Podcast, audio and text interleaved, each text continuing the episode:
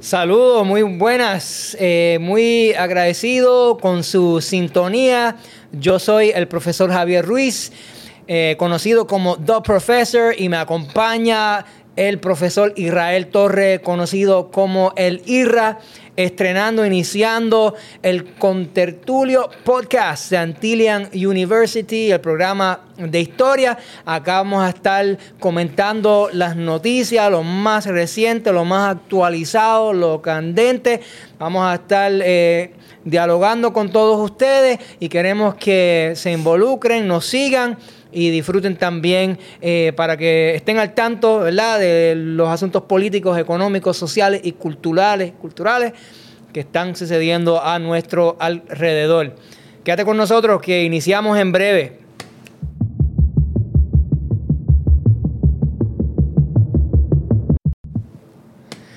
Pues Irra, acá...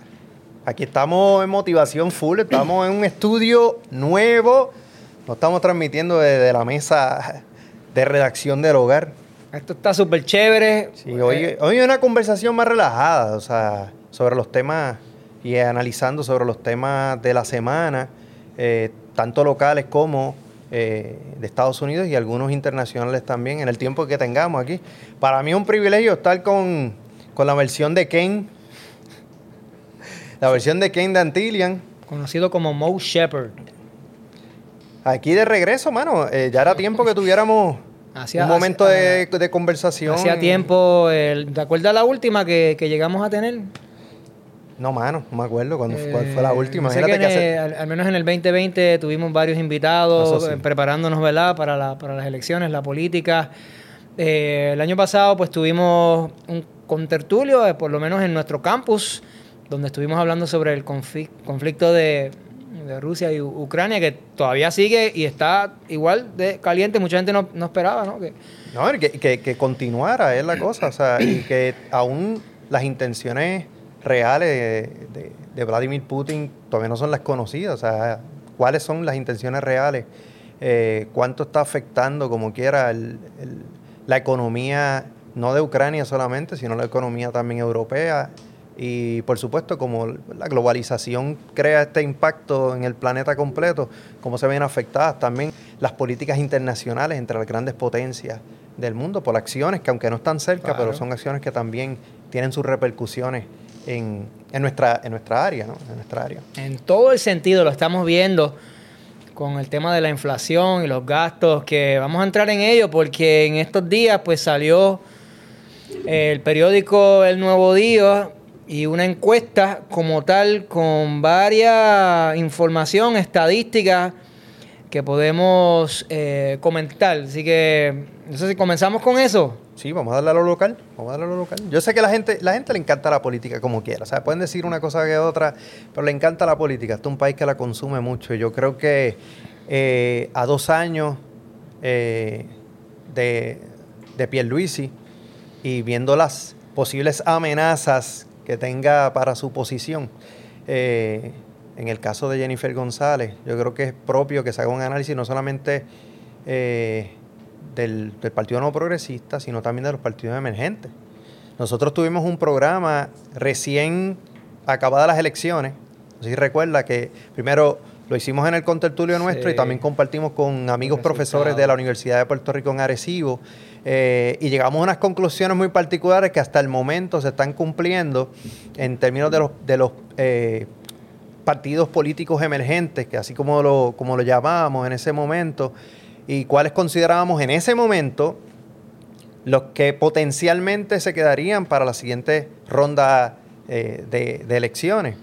Y vaticinábamos algo interesante, la posibilidad de que el Partido Popular terminara erosionándose tanto y tanto y tanto que ya no representara una opción eh, de posibilidades de ganar este, en Puerto Rico, en, términos de la gobernación. sí lo veo, y en esta próxima contienda básicamente es la última oportunidad, tal no puedo decir última, pero crucial, porque si el Partido Popular no llega a unos números favorables o llega a una posición, está difícil volver a verlo. Digo, en, términos del Ejecutivo, Porque en términos de las alcaldías, ese, es otro mundo. Ese es otro mundo. Bueno, sí, siguen. Sí, sí, sí. Ahí, siguen, ahí, siguen control. Digo, todo depende de, de, cómo, de cómo sigan ejecutando, eh, etcétera.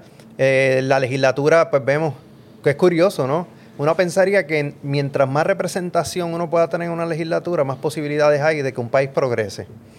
Dentro de nuestra cultura, al parecer, si un partido domina, no es que llegue el progreso, sino llegan, eh, se logran ciertas cosas, aunque no sean las que uno quisiera. Eh, aunque hay que ver por qué dominaron, al menos en el legislativo. O sea, por qué tuvieron ese éxito particular que no, se vio de igual manera en, el ejecutivo. Pero para mí en ese, en ese aspecto, las fichas del tranque son los, independientes, eh, como Vargas los, los representantes que entraron todos, este, de, los, de los partidos este, nuevos, prácticamente, de, Victoria Ciudadana, que a Victoria Ciudadana es un partido que se creó alrededor de la figura de una sola persona, es un culto a la personalidad. O sea, sin Lugaro ahí, ese, ese movimiento no tiene ni pie ni cabeza. Así que si Lugaro no se reintegra a ese movimiento, es un movimiento que debut y una renuncia también en estos días el trabajo que tenía Lúgaro, así que... Es una posibilidad que venga el rescate entonces y se logren la, idea de las alianzas. No me sorprendería en lo absoluto. Pues, esa, esa piquiña está ahí. Cuando tú te enteras que en algún momento tuviste más de 100 mil personas que te apoyaron, tú dices, tendré la posibilidad ahora. Ahora, y lo que necesitaba era un break para mí. Vamos a despejarme dos años y luego volvemos a la tarde. Eso es enfriamiento. Es un proceso de enfriamiento eh, para no estar en... Y, como quiera, buscaba la manera de estar presente entre redes sociales o algún asunto o algún problema. Aquí nadie puede estar esperando que ningún candidato a ningún partido eh, no sea oportunista. O sea, esto es así. Eso es así. Eh, por eso tildar a algún candidato de oportunista es absurdo. Todos, todos lo son.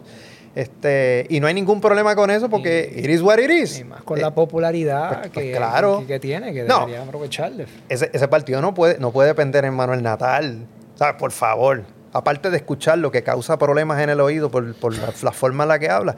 Pero Manuel Natal no tiene esa figura de, arranque, muchísimo menos Bernabe, ni, ninguno de ellos. O sea, este, en cambio, en cambio, viniendo de una cultura conservadora, como la puertorriqueña. Porque por más eh, música urbana, por más Bad Bunny que haya en el, en el ambiente, esto sigue siendo un país conservador. O sea, aquí tú no puedes poner a elecciones al pueblo de Puerto Rico, digamos, el matrimonio del mismo sexo o las legalizaciones de las drogas, etcétera, porque este país los va a rechazar, porque es un país conservador. En su naturaleza es conservador. Entonces, ¿qué sucede? Ese proyecto de dignidad, como habíamos vaticinado, posiblemente sea el sobreviviente de los partidos emergentes, porque está saliendo gente del Partido Popular, gente del Partido Nuevo Progresista, que están entrando ahí. Sí, sí, abandonando los partidos en los cuales posiblemente. Precisamente porque es un asunto de valores. Ellos están viendo ahí un asunto de valores en Proyecto de Dignidad y me parece bien interesante.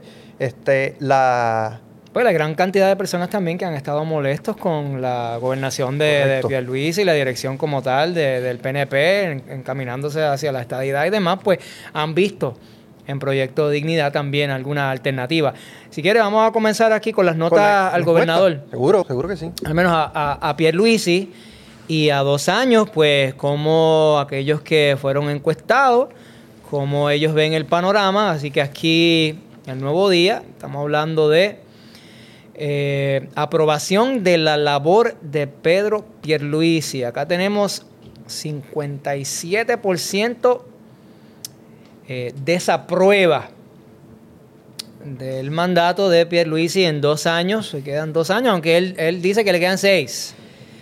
Sí, porque, miren, es bien interesante la forma de gobernar de Pierluisi. Pierluisi es un tipo que no, no es eh, confrontacional, ¿no? Eh, Eso no le gusta. El, tipo es muy relajado, demasiado relajado. Él no está en el ambiente de la tiraera ni nada de esas cosas. O como él habla, que habla como si todo estuviera bien, él va como en un viaje de flow, bien particular. La realidad es que no ha habido una encuesta que le den buena nota al gobernante. Ah, no, no hay. No hay una encuesta moderna que le den una buena nota. Tiene un 15% de aprobación acá. Por eso que tú le, pues, con 57 está colgado como quiera. eh, el, asunto es que es como se hacen también las encuestas, ¿no? Independientemente del margen de error que siempre tienen, que como esta, que tiene un 3%, eso, eso, eso es usual. Eh, la realidad es que eh, también qué se pregunta es importante y a qué sector se le pregunta para llegar a estas conclusiones. Pero no creo que alguien por ahí agarre a un gobernante y diga que todo lo que está haciendo está bien. Eso no, eso no ocurre. O sea, eso, eso, no, eso no pasa. Y generalmente las críticas van a abundar. O sea, siempre tiene un sector que no importa lo que se haga, pues lo va a criticar porque la, la, imagen, la figura. Y si comenzamos así recapitulando, eh, resumiendo un poco, eh, comenzó, ¿verdad? Eh, eh haciendo una reapertura de la economía, me acuerdo, eh, él, él, había mencionado en ese entonces que los niños tenían que regresar a las escuelas uh -huh. y ya por ahí muchas personas estaban en contra porque todavía no estaba fuerte lo del COVID. Luego, pues, también insistió mucho eh, en las vacunaciones y en el cierre de muchos negocios, poniendo muchos muchos límites que, que a muchísimos no lo, lo vieron como eh, enfrentándose o rechazando, limitando los derechos. Yo creo que por ahí comenzó la cosa un poco negativa, pero los próximos años, ya tal vez con eh, la bonificación que le dio a muchos de los empleados, aunque con Luma y ese asunto, pues también ha tenido mucha crítica por allá. Pero en el... Es que la forma del de gobernar es atípica para lo que estamos acostumbrados, nosotros en Puerto Rico. Y él se aprovechó de algo muy particular, porque si algo que no tiene Pierluisi no es bruto. Tampoco puedo decir que es inteligente porque una cosa no es que signifique la otra. Eso es una falacia. Pero no es bruto, no es. Eh, y es muy suspicaz. Él sospecha ciertas cosas y sabe cuándo mencionar y cuándo no mencionar las cosas. Y él aprovechó el momento de la crisis del COVID para utilizar las órdenes ejecutivas para administrar de esa manera. Todavía está activo, ¿no? No sé. Yo creo que todavía. No, pero sería increíble que esto. Puede... O sea, porque esa era la forma en la que no tenía que ir a la legislatura para conseguir entonces las aprobaciones de ciertas cosas, porque estaba había emergencia. Así que aprovechó eh, las circunstancias, por eso las tiró lo más posible también.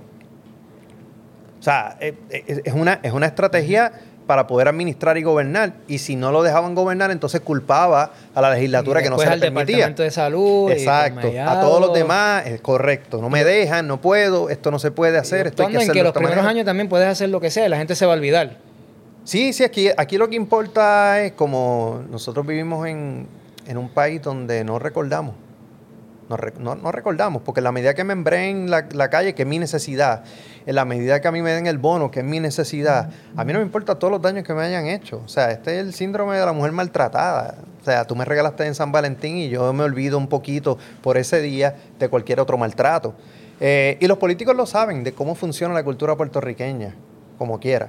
O sea, por eso cada cuatro años se hace el mismo ejercicio, eh, se escoge al mismo tipo de gente para tener los mismos resultados. Y aunque no cogiéramos a esa gente, el mismo sistema va a llevar a que los electos también caigan en exactamente lo mismo, de lo peor, en lo más absurdo de, de, de pérdida de tiempo. Pero cuando hablaba sobre abrir la economía y hablaba sobre las ventajas de tener a Luma, es que el discurso tenía que ser ese. Eh, nadie ve una ventaja cuando tú transfieres un monopolio a la empresa privada, pero mantienes el monopolio como quieras pero de forma privada. La realidad es que había que hacer algo y hay que preguntarse si eso era lo mejor. Y no hablamos de Luma solamente, que podía ser cualquiera. Miren ahora con lo que va a pasar con Genera y etcétera. Generación full. O sea, eh, y, eh, y, eso que estaban hablando hace poco de, del contrato y que si lo iban a rescindir o pero eso es eso, eso, eso, es BS y eso es eso, iba full, nadie, claro. lo, nadie lo iba a cancelar ni iba a echar hacia atrás.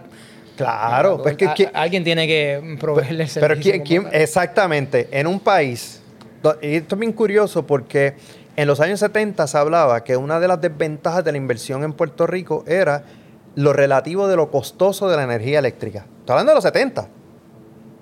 Ni hablar ahora con el aumento que viene. Otro más. Que el aumento que viene no es la cantidad que dicen y cuando se hace el cálculo... Sí, a mí me parece que cada, cada mes ha, habido, ha existido un aumento. No, pero bien, bien curioso. Tú te puedes ir un mes de vacaciones apagas el contador Y como y quiera. como quiera te sale como si hubieses consumido. Entonces, ¿a dónde tú reclamas eso? O sea, ya no hay esa... Antes tú podías reclamar y como quieras te lo hacían tan imposible para que tú no, te- para que tú no lo hicieras. Cuando se hacen encuestas, encuestas no, cuando se entrevistan a personas en la calle, dice, ¿y qué usted va a hacer ahora con, con lo del aumento? El, el boomer dice, pues, pagarlo. ¿Qué pasa?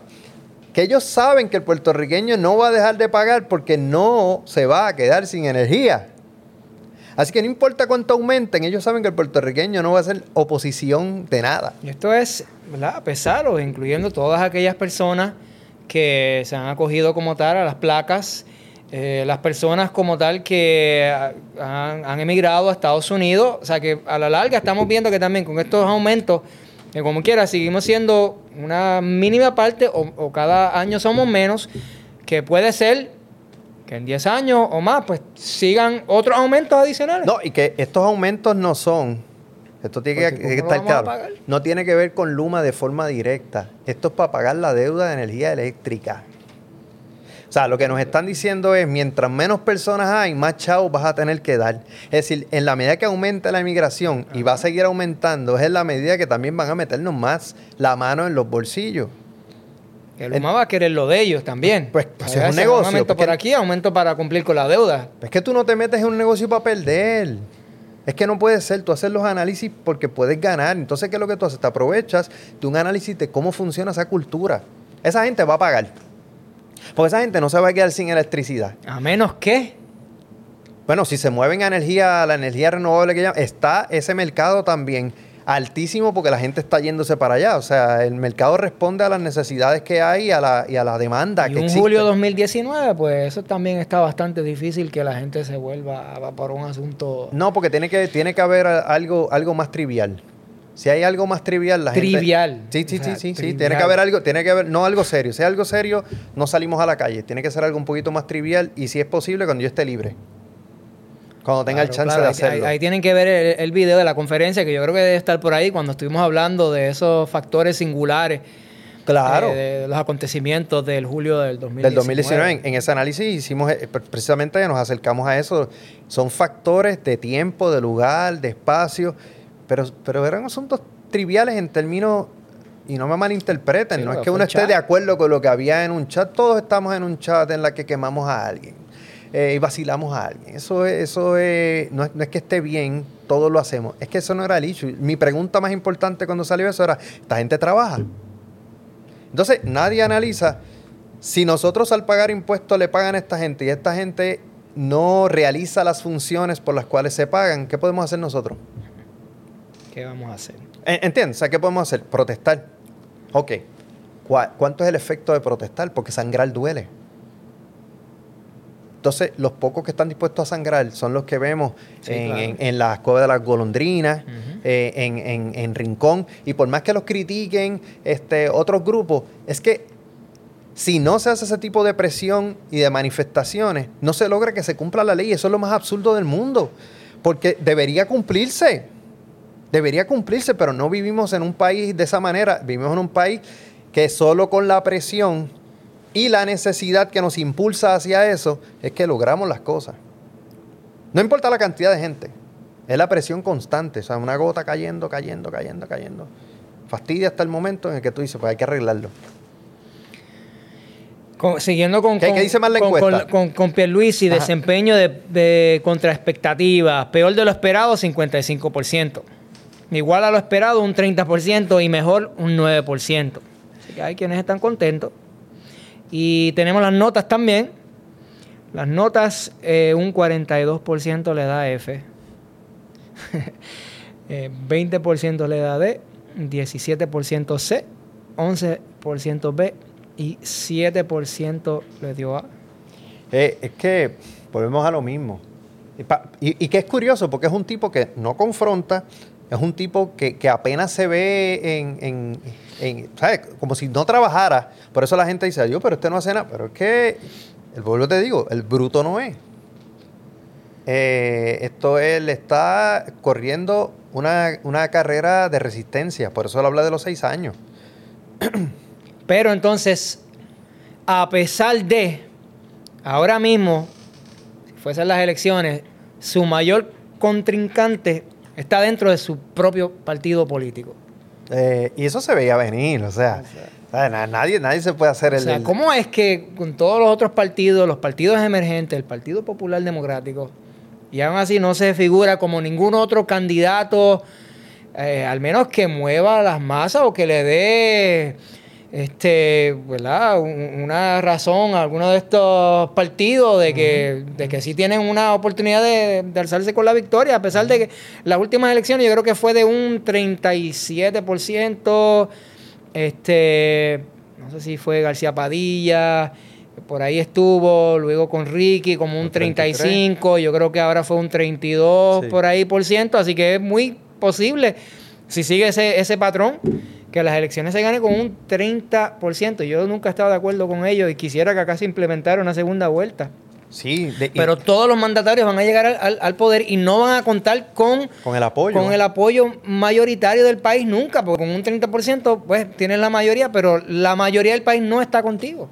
y, de hecho, ningún legislador se le va a ocurrir poner un mínimo de por ciento de participación para poder validar alguna, alguna elección. Eh, porque esa, esa es otra. ¿Qué pasa? Porque nos quitan la oportunidad de un boicot como una estrategia también de no aprobar absolutamente nada. dice, ah, no, pero es que si no se hace eso, no tendríamos gobierno. Y, o sea, la, pregunta es, eh, o sea, ¿hace falta? El país no corre prácticamente solo por cómo está, porque es que eh, pareciera que no tiene ni pie ni cabeza.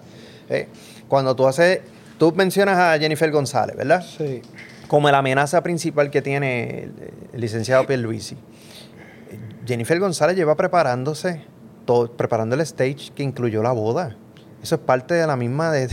No, en estos días salieron filtrados, yo no sé, eso parece preparado, ¿verdad? Con Giovanni. En, el parquecito. Bendito, las bombitas y acostado. Enamorado full. Por favor, hasta las luces se veían, La, la, luz estaba perfecta para las imágenes. O sea, eso, eso es obvio, eso es obvio. Pero eso no es ningún problema, porque, porque un político y eso, eso es lo que se dedican, ¿no? El asunto no es ese, el asunto es que tú eres empleada federal. Y a la misma vez eres representante de Puerto Rico como territorio y colonia dentro de la estructura congresional de los Estados Unidos. Con vos sin voto. Y eso es con vos, pónganle un asterisco. Porque vos no es hablar solamente, vos es que te hagan caso. ¿Cuánto ha sido beneficioso la actuación de Jennifer González como comisionada residente? Porque los fondos que se llegaron a Puerto Rico. Pues sí, pero ella no los trajo. contactos que, ella no los trajo siquiera. O sea, es que esto es lo interesante porque todas las veces. Y, esto, y esta es la batalla que hay entre estos dos, entre Pierluisi y, y Jennifer González. Pierluisi no la reconoció porque Pierluisi viene de ser comisionado residente. Pierluisi mantiene todavía relaciones dentro del Congreso, principalmente con el grupo demócrata, porque Pierluisi es demócrata. Y Pierluisi no ha contado con ella. Que, Jennifer también lo es. ¿Ah? Bueno. Republican in name only. sí, lo que pasa es que eh, pero yo no sé si dentro. Pero qué más absurdo que un republicano puertorriqueño. Tú sabes que. Realmente. Eh, bueno, valores conservadores. Ok, pero que... Tradicionales, con lo que típicamente creen los conservadores. Pero no necesariamente... ella está ahí, porque ella, ella juega las dos cartas bastante, bastante bien. Ella nunca se ha eh, casado o tomado una, una postura sumamente republicana, conservadora, aunque pues, se alinea por Bueno, si ella... Si ella representara a una provincia estadounidense, es posible que sí. Pero representando un territorio no incorporado, pues tú tienes que bandearte con quien sea para poder lograr las cosas. Y ella también, pues... Es que es el eh, juego. Eh, ella optó, ella quería la, gobernación en el 2019. O sea, era una de las figuras principales cuando el, pueblo, pues, eh, logró que Roselló renunciara. Y ahí pues yo, me acuerdo del, anuncio ese que decía, y yo voy a hacer esto, y yo voy a Washington. O sea, parecía, parecía estar viendo eh, este, el, chavo del 8, cuando el chavo se emocionaba y decía, ¡sas, sas! Y que yo, y que yo. Eh, así se, veía el anuncio. se ha estado preparando definitivamente para este momento en su carrera. Lleva, lleva como 15 años en la política puertorriqueña. Bueno, acá en la encuesta pues figura como el líder máximo del PNP eh, con un 49% de ¿verdad? Los, que fueron encuestados. Pierluisi un 31%, Tomás Rivera Chats un 4%. Johnny Méndez 4, Luis Fortuño figura ahí. Yo no sé si eso fue que las personas lo mencionaron o si se lo, se lo presentaron ahí como una de las alternativas. Luis Fortuño un 4%, que él ha estado ajeno ¿verdad? a la política. No, él está haciendo muchos chavos, muchos chavos con no, le, va, le, va, le, va, bastante wow. bien. Ricardo Rosselló también un 3%. Y ahí hay otras figuras. ¿Quién tiene la mayor influencia? Ahí también está Jennifer con un 58%. Eh, si las primarias del PNP fueran hoy, Jennifer 64% a 25%. Pero es curioso, ese es el poder del media. Porque en la medida que tú aparezcas en, en, prensa, en los medios de comunicación, en redes sociales constantemente, la gente se va a acordar de ti, no de lo que hiciste. Entonces tú tienes a alguien ausente de los medios, que es el caso de Pierluisi, porque él no es, él no es de medios. Él no es de estar yendo a, a, a tour ni nada de ese tipo de cosas. Pero Jennifer González no. Sea, mira los comentarios, digo, yo no sé si lo escuchaste, los comentarios donde ella hizo una actividad y no le llegaron gente y acusó a que los lo habían amenazado a esos empleados para no por perder sus trabajos por no asistir o por asistir a una actividad de Jennifer González. Y ya la legislatura popular obviamente dice, oh, espérate, espérate, espérate. Aquí tenés un issue político para desviar absolutamente todo y de una vez empezar a tirarle a la potencial amenaza que tiene Pierluisi. Yo los dejaría que se mataran solos. Y uh, allá ellos dos. La, la, primaria va, ¿no? ¿Verdad? Pierluisi oh. no, no, se, no, no va a salirse, oh, ni, ni, Jennifer, o sea, no. Jennifer. Esa primaria. Claro, sí, primaria va. Ah, si, si, lo único que hay que ir es a la, a la, página de la Comisión Estatal de Elecciones para poder ver los recaudos. El líder de recaudo es Pedro Pierluisi en el, en el PNP y quien le sigue es Jennifer González, pero Jennifer González gasta más de lo que gasta Pierluisi, gasta casi lo que tiene. Jennifer eh, tiene un carácter muchísimo más, más, más, más fuerte. Yo me, yo me acuerdo de, de, del debate que llegó a tener con, con Aníbal. Oh, o sea, oh, claro. Como ella le bajó, yo, yo de verdad que tuve. No, no, no. no. Sí, ella es que. Y, y eso. No aguantó nada. Pero eso es lo que gusta. O sea, cuando tú ves en esa encuesta que Tomás Rivera Chats es considerado dentro de los porcientos como uno de los líderes, lo cual lo es dentro del Partido Nuevo Progresista, es porque tiene esas características del Partido Nuevo Progresista de Homero. O sea, la persona combatiente, la persona debatiente, la persona que no se deja. Y esa es la, esa es la, la forma de ser de, Jennifer González. Esa no es la forma de ser de Pedro Pierluisi. Sea, sí. entonces, ¿qué es lo que ve la gente? La gente ve en la quién está en los medios, quién está en, la, en, las redes sociales. O sea, a mí no vengan con cosas. Eh, la boda es parte de la propaganda también. Yo no digo que la boda no sea real, ni que no se amen o lo que sea. Yo no, yo no vivo con ellos ni me interesa. Vamos allá, como yo creo que fue el 16, las primarias entre Rosselló y, y Pierluisi. Ajá. Eh, Rosselló, o sea, pero era lo mismo. Pierluisi y, y, por mucho. Yo creo pero que era lo mismo. Lo si, si tú veías el debate, en el debate los dos eran flojísimos. La cosa no es esa, la cosa es que este es, este es el hijo del Mesías. Entonces, este, al ser hijo de Pedro Rosselló, es esa la idea. Yo hablaba con personas de 70 años, del Partido No Progresista. Adoración con el último gobernador que tuvo Puerto Rico, Pedro Rosselló González. Me decía uno, lo que pasa es que cuando el nene se vea así como atrapado, ¿a quién va a recurrir? A papá. Y papá va a regresar. Entonces ellos veían que a través de Ricardo, Pedro Rosselló se iba a inmiscuir. Entrevistan a Pedro Rosselló y él dice, a mí Ricky no me hace caso, Ricky le hace caso a Maga. Entonces se les cayó ese asunto porque ellos chocan mucho. Ellos chocan mucho y nunca la mano de Pedro Rosselló pudo entrar en todo, en todo el, el, el, el aparte sí, del poquito dejó, tiempo que tuvo. como tal que formara su propio sí, legado. Que, sí, que, que la... Y como este fue, este es Ricardo el Breve Ricardo el Breve este, no, no tuvo la, la, la oportunidad y, y, yo no sé porque eh, el tipo va y regresa y, y, y viene sus su huestes y, la, y las levanta. Sí, los tiene. Sin ningún problema porque eh, de alguna forma logra recoger chavos. Tiene, los tiene. Chavos. ¿Qué más dice la encuesta? Bueno, podemos ir entonces al, al, al Partido Popular Democrático. Lo que existe. Pero yo también, hablando de la, la, primaria de lo que sería de, de, de, de Pierluisi y de Jennifer, acá, ¿verdad? Desde Pedro Rosselló González, o sea, ningún gobernador ha logrado dos, dos, Dos- cuatrenios dos consecutivos.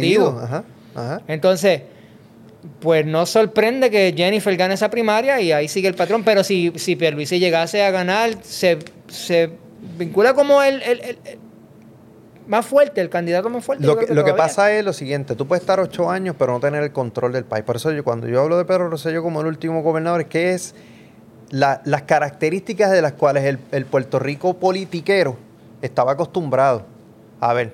Porque ocho años pero con control de todo, de absolutamente todo. Desde el 93 que juramentó hasta que se fue al aeropuerto en el 2000. O sea, eso no lo hemos visto independientemente que una sila ganara, copara legislatura. Ese control no lo vimos. Después al punto de que. hubo mixto. Claro, Después, claro. pues Fortuño trajo todos los despidos que lo sacaron de contienda. Llegó Aníbal primero, luego entonces vino Fortuño. Fortuño Y después vino Agapito. Agapito, exacto. Bueno, la encuesta entonces con el Partido Popular Democrático, eh, aquí no hay eh, una figura que trasciende. Aquí se menciona a José Luis Dalmao, pues figura no como en el Senado. Ese pues. 24% es, es- en el primer lugar. Tatito Hernández, la Cámara 15%. Tienes a Zaragoza con un 10%. Eh, Alejandro García Padilla, 9%. Yo había escuchado por ahí también, algunas personas estaban aludiendo a un posible regreso de, de Alejandro García Yo no, Padilla. yo no él le va muy bien con lo que está haciendo ahora, que no tiene por qué meterse ahí, porque eso sería eh, más desastroso para, para él. Pero lo que pasa también es que las posibles figuras emergentes dentro del Partido Popular son muy jóvenes. Charlie Pa- Delgado, Pero eh, no creo que regrese. Eduardo Batia, Menos. Héctor Ferrer, Aníbal Acevedo Vilá también está todavía ahí. Y otros nombres como también José Guillermo Rodríguez está ahí, un Válgame. 1%. Que lo incluyen ahí. Pero mira, José Manuel Ortiz, que hablan de él. Jesús, Jesús Manuel Ortiz es uno Pero- que es joven, cumple con la edad y tiene esas posibilidades dentro de ese pero partido. no sobresale. ¿Ah? No sobresale. No, y de hecho en la recaudación de fondos tampoco. Si tú buscas la recaudación de fondos, el líder dentro del Partido Popular es Tatito Hernández. En recaudación de fondos. ¿Para qué razón? No sé. Ya por lo menos, mira, hay un endoso muy particular dentro del Partido Popular por el- uno de los alcaldes más poderosos que tiene el partido, eh, que es el alcalde Dorado, De Dorado. endosando a, ¿No a está por ahí. San Sebastián?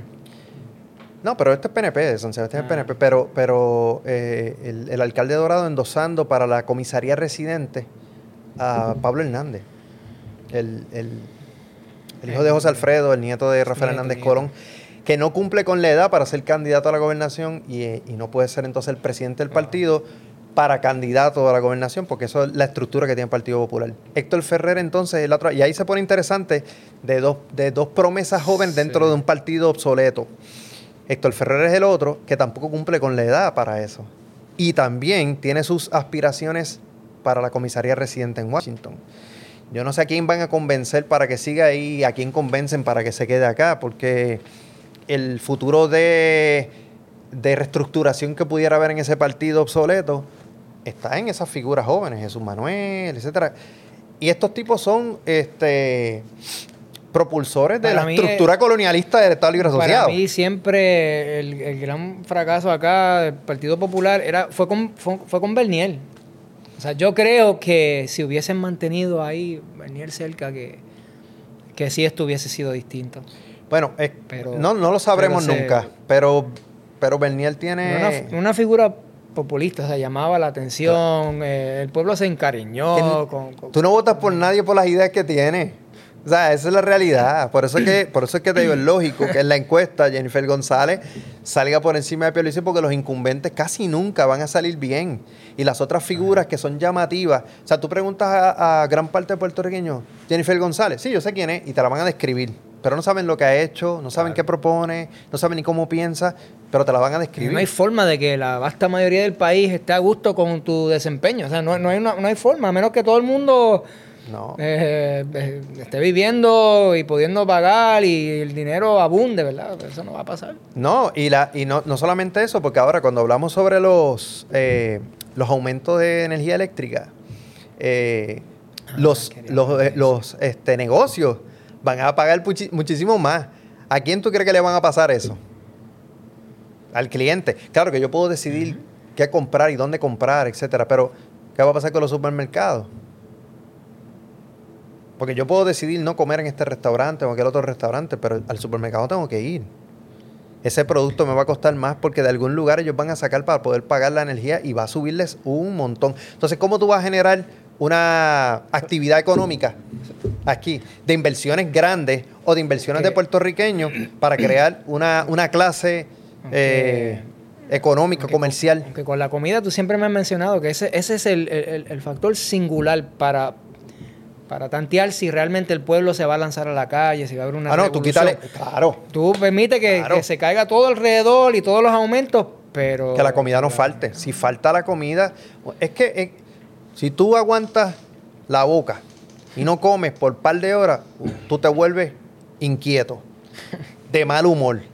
Ahora imagínate que no tengas acceso a eso y tengas 15, 20, 30, 100, 1000, 2000, 50 mil personas de la misma manera. Olvídate que colapsa el país, hay una rebelión. saben que ahí, ahí, Claro. hasta ahí llega la línea. Claro, claro, la comida tiene...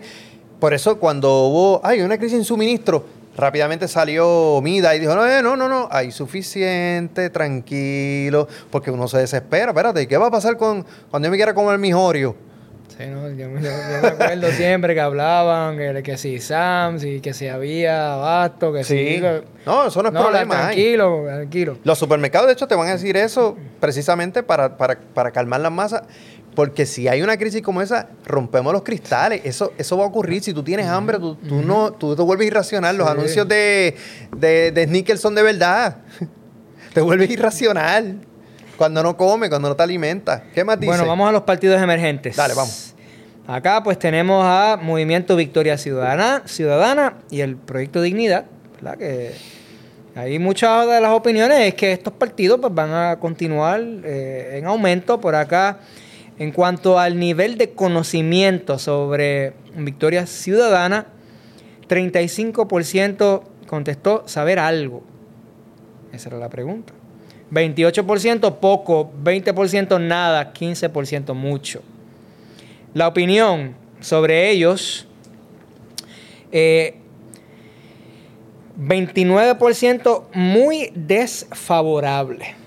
Y ahí podemos tal vez comenzar por, por la ideología que se plantea más, una ideología hacia la izquierda, que ha, ido en aumento, ¿verdad? Porque si comparamos típicamente, aunque está el ideal del independentismo. Pero muchos de los ideales como tal de sus líderes, posiblemente por ahí el muy desfavorable un 29% y muy favorable, 16% muy favorable. Sobre Proyecto de Dignidad, tienes un 35% que sabe poco y un 36% que sabe algo. O sea que hay un, un por ciento más que Bueno. sabe sobre proyecto que sobre Victoria Ciudadana. Y la opinión, pues tienes un 24% muy desfavorable en comparación con un 29% de Victoria Ciudadana. Y muy favorable un 17 a un 16. Indiferente a un 25% eh, por ciento indiferente a Proyecto Dignidad. Ahí volvemos de nuevo al asunto de la figura. Eh, ¿Quiénes son los que representan ahora mismo a, a Victoria Ciudadana que tienen exposición? ¿Y quiénes son los que representan a Proyecto Dignidad que tienen exposición? Eh, es- es- esos asuntos son importantes para la percepción de las personas que entrevistan en, en el muestreo que se hace en, la- en las encuestas. Tienes a Natal, tienes a Bernabe. Por eso, pero Natal no, Natal no, no ganó. O sea, No este, ganó, correcto. tú, tú sabes, este, a Dentro- Ana Lucén, tienes, tienes a, a- a Betito Márquez Betito. y Betito no, no concilia las mismas ideas ¿no? que, el, que, que los otros. No es muy radical, él es, él es muy, muy, muy centrado, muy, muy tranquilo ¿no? en comparación con los otros. Eh, pero yo no creo que sea la ideología que posiblemente entre esos tres líderes que están allí en, en la legislatura, yo no creo que las comprenda la, el- la gente como quiera, o sea, como para determinar, oh, es por cómo piensan. Que, no, no, no creo ni siquiera. Pues, o sea, del otro lado tienes a Joan, Exacto. tienes a Lizzie Burgos. Exactamente. Entonces tú tienes a una. Porque Lizzie Burgos no habla tanto, pero Rodríguez Bebe sí. Y aparece en pelota dura. Mira que yo hablo mucho. Y la única vez que pude hablar con. No, a ella le gusta. No, no, no, le fascina. Yo tuve la oportunidad de hablar con ella por teléfono. Que de hecho, nos dejó arrollados. Es la única que no, que no pudimos entrevistar. Sí, de la última vez ella estaba aumentando en su popularidad y nos dijo, voy a, voy, vamos a llegar y después... ya de nos no había no pasado con Manuel Sidre No he vuelto a saber de... 12 minutos. De los 12 minutos, ella habló 11 minutos y pico. Yo la saludé al principio, le dije de qué queríamos hablar y si estaba disponible. Sin respirar, hermano. Entonces, cuando tú la ves, es exactamente igualito. No, una persona agradable en términos de, de tú poder hablar, pero, pero no respira. Entonces, eso también, en esa percepción, trae problemas porque no puede. eh, no, eh, no, no puede aguantarse. Entonces tú la ves en pelota dura y le caen arriba a todos los de pelota dura. No porque estén en contra de lo que es como lo plantea también. Pero ese partido, Proyecto Dignidad, no puede depender de la figura, de figuras que no sean tan conocidas. Y eventualmente para poder subir van a tener que proponer a su figura que en los medios se mueve más para que sea la figura principal y esa va a ser eh, Rodríguez Bebe. Ya tú vas a ver. Esa debe ser, pero muchos también, pues la posición más importante es que se, al menos mantenerla en la legislatura. Es que eh, yo, es que yo pienso, que- que es que yo pienso que van a conseguir quién, como en el PIB, que no importa a quién pongan, siempre va a caer en el Senado, va a caer allá eh, eh, en- eh, por- acumulación. Yo, yo pienso, porque ellos, ellos tienen controlados muy bien sus propios medios de comunicación, emisoras, canales de televisión, que no es del Proyecto Dignidad, pero apoyan y auspician al Proyecto Dignidad. Una comunidad, eh, están bien organizados, aquí en Mayagüez están bien organizados, este, para hacer un, un, un partido... Yo creo que es posible verlo ganando tal vez alguna alcaldía. Bueno, yo no sé, es que los regionalismos en Puerto Rico son muy particulares. O sea, eh, acuérdate que si me embreas la casa, el camino de la casa, yo voy a votar por ti. Este, si me consigues el, el, eh, digamos que me arregle las canchas como yo las quiero, yo voy a considerar esas cosas versus alguien que viene a proponerme la posibilidad de hacer eso. Yo creo que, que es bien distinto cómo votamos en los pueblos, a versus cómo eso se refleja en la legislatura estatal y en el ejecutivo. Eh, yo pienso que van a mantener presencia y eh, lo que sí es posible es que aumenten la posibilidad de llegar a los escaños, de ganar escaños en, en, en precintos y en distritos. Quizás no ahora, de- pero hacer un, pero hacer un buen distrito. papel, yo creo que sí, yo creo Y los que que... están se quedan. Yo creo que sí, por lo que planteamos ahorita sobre vivimos en un país conservador, eh, no radical, conservador. Entonces, eh, solamente los que analizan son los que proponen izquierdas y derechas. Y tú, tú sabes que yo tengo un lío con izquierdas y Lo derechas. conozco muy bien. Pero a Eh, mí me gustan los dos términos. A mí, yo no, yo no brego con esos términos. Este, Bueno, el tiempo transcurre muy rápido y queremos tal vez mencionar algunos de los temas de Estados Unidos, pero antes de me gustaría eh, reflexionar al menos en, en- en el- los asuntos de la economía, el pesimismo eh, que se vio aquí en esta encuesta de- del Nuevo Día. El ánimo del país, cómo van las cosas, 46% bastante mal, 42% muy mal. Pero no sé, yo te pregunto a ti, ¿est- ¿esto, est- esto es normal? O sea, a través de los años siempre hemos visto las cosas así, la cosa está mala, la economía, es, es- es- es básicamente, y de aquí a 20 años no es que Lo se va a acabar el mundo, es que sí, sí, aunque puede, puede pasar, ¿verdad? Mira, para, para que tengas una idea, me comparten un documental. El documental se grabó en el 80 y salió publicado en el 82. Un documental sobre la política puertorriqueña, el colonialismo, etc.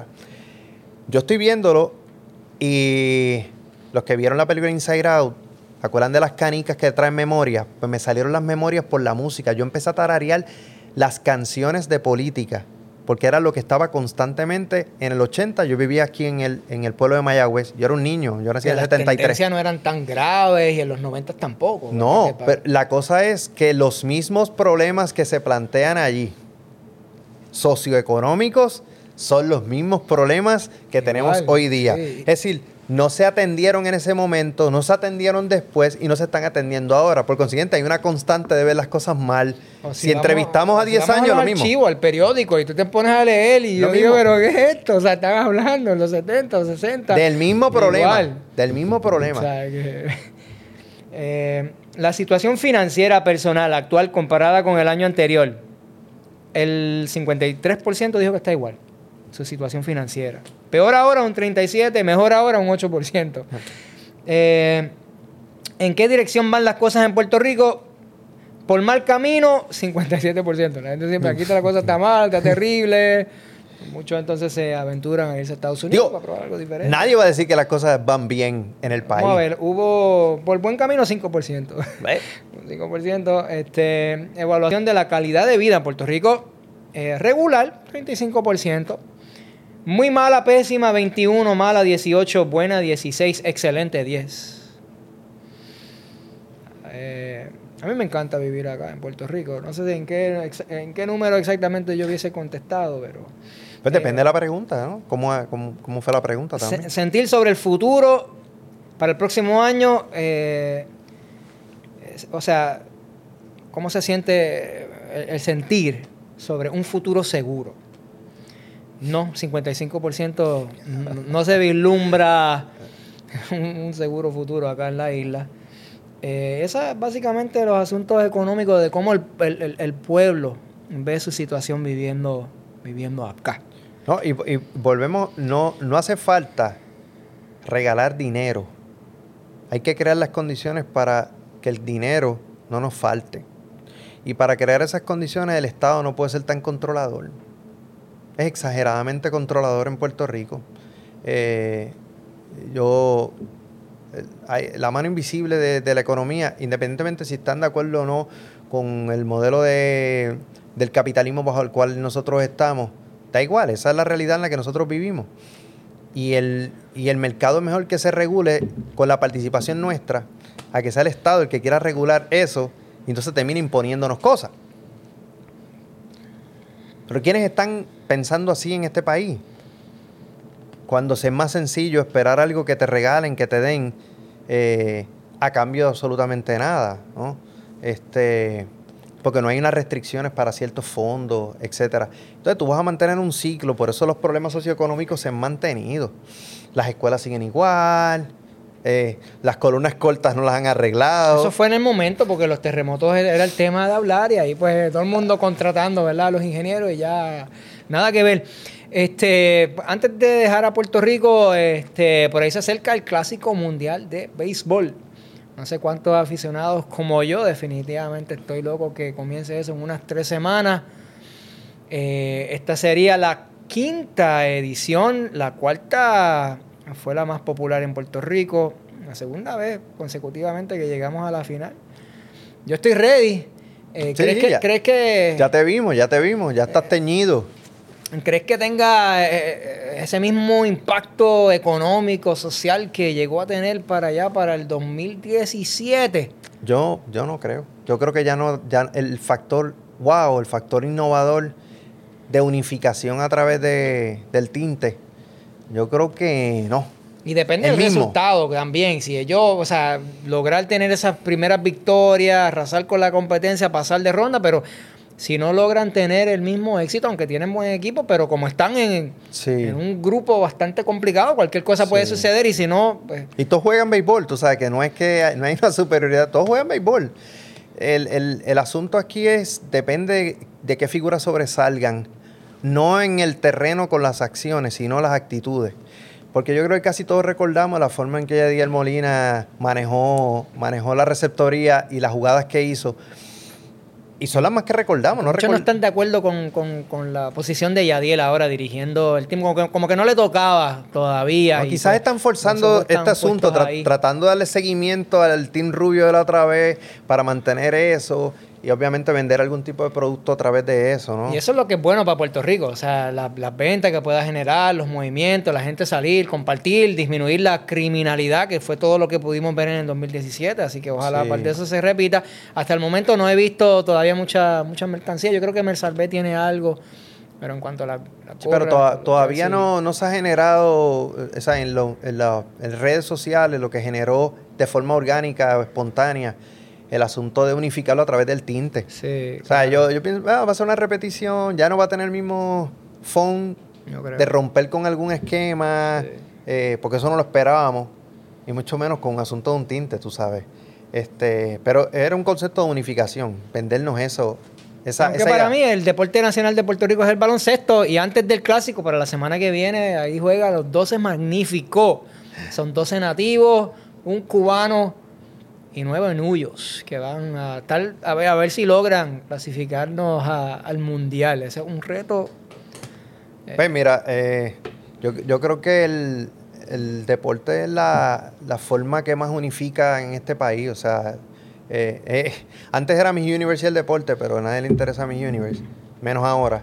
Este, pero, pero el deporte definitivamente. O sea, yo, yo no creo que vaya a haber mismo el asunto de la de, de- de teñirse mucho, excepto tú.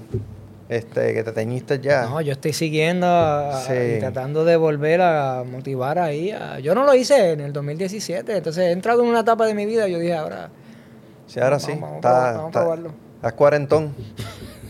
bueno, no lo digo al aire, ¿verdad? Estás cuarentón. Pues yo voy a pero cumplir subí. 50 años y no Ahora, tengo problema. eh, la semana que viene. La semana que viene, La semana que 50 viene años. el IRRA llega al quinto al, piso. al quinto piso. Bueno, eh, los últimos cinco minutitos que nos quedan, vamos a tocarlo, ¿verdad? Por ahí. Para dejarlo pendiente Eh, para el próximo. Titulares, este, la figura de Trump todavía está siempre eh, en eh, los, los medios, noticiarios, claro. los medios de Estados Unidos. Gran jurado urge como tal que le radiquen cargos como tal a Trump. Los demócratas quieren que eso suceda.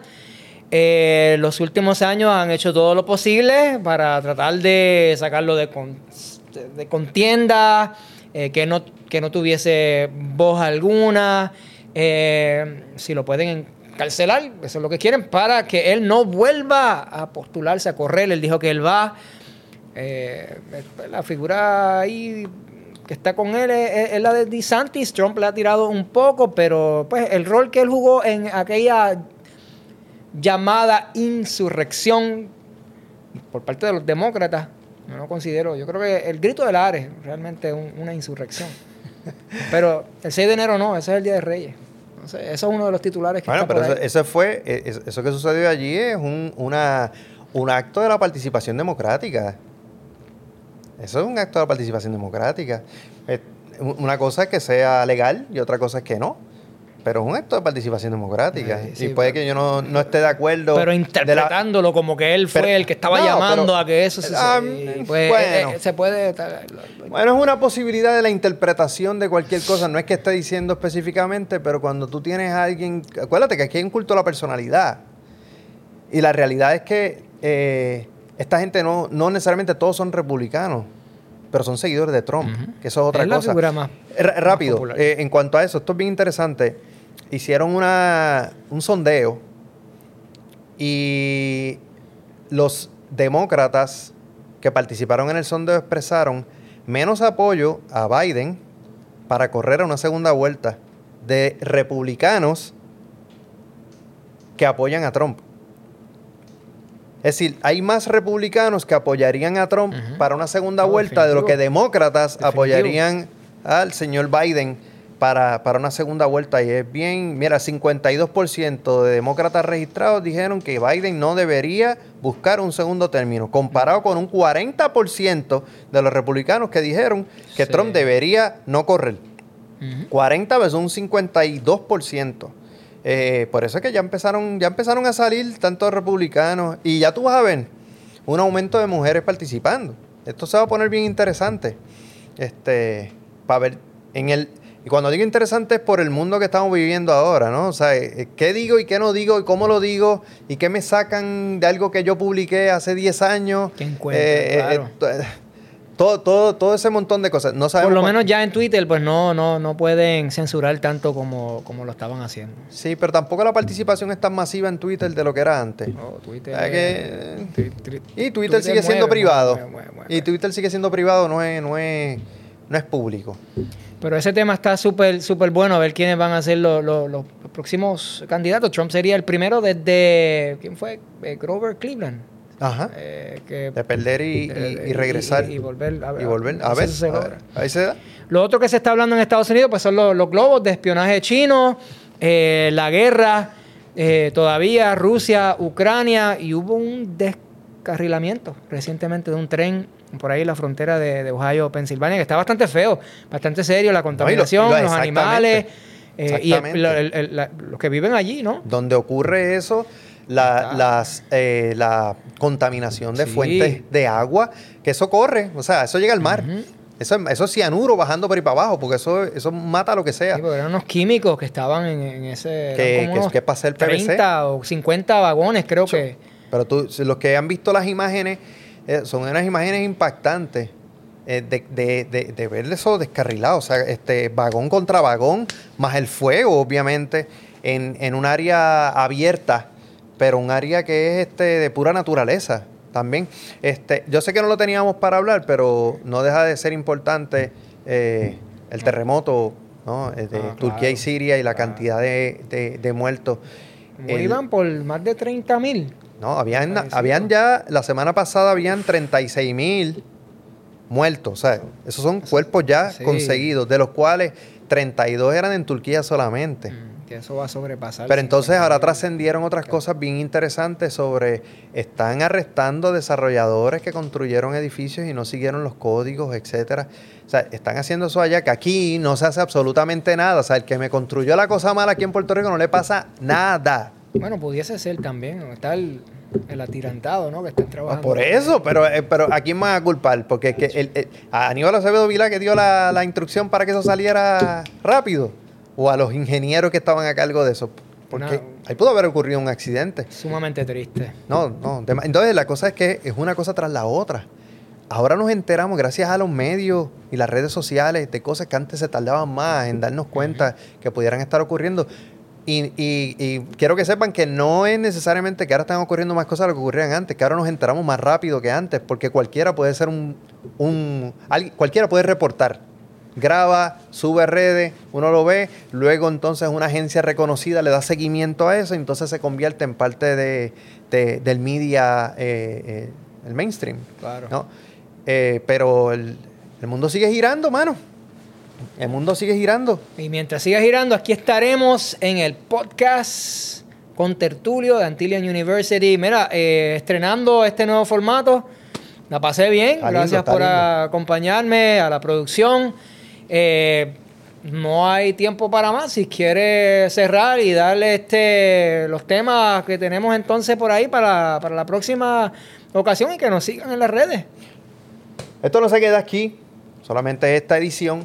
Espérenos en la siguiente edición, en la cual vamos a tener lo que está sucediendo. Yo sé que hablamos mucho y no tenemos mucho tiempo, pero como quiera, estamos aquí eh, en Antillian Adventist University eh, para lo que nuestra sociedad necesita y nosotros nuestra aportación desde el área de historia también en términos de poder hacer un análisis constructivo de las realidades sociales, culturales y políticas en nuestro país, en Estados Unidos y también en, el ámbito internacional. Así que lo esperamos para el siguiente.